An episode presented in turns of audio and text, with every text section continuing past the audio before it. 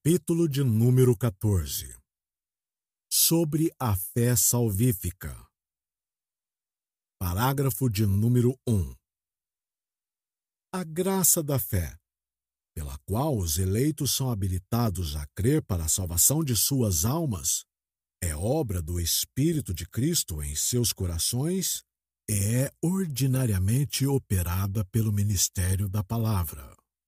E por este também e pela administração do batismo e da ceia do Senhor, pela oração e por outros meios prescritos por Deus, é aumentada e fortalecida.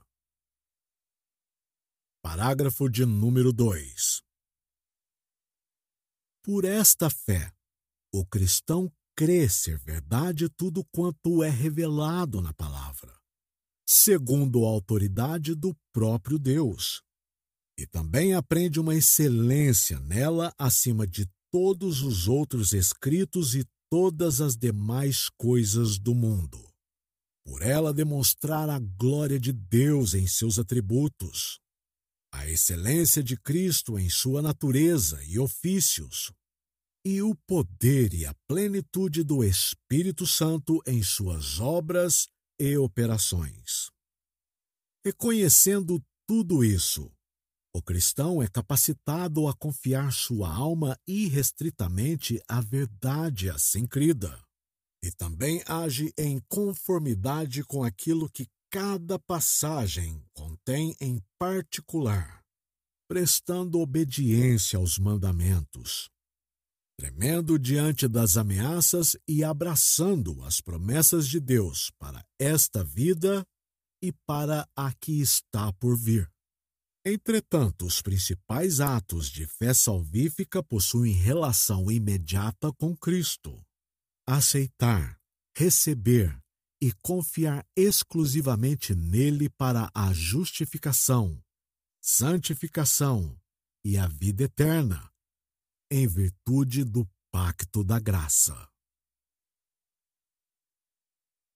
Parágrafo de número 3.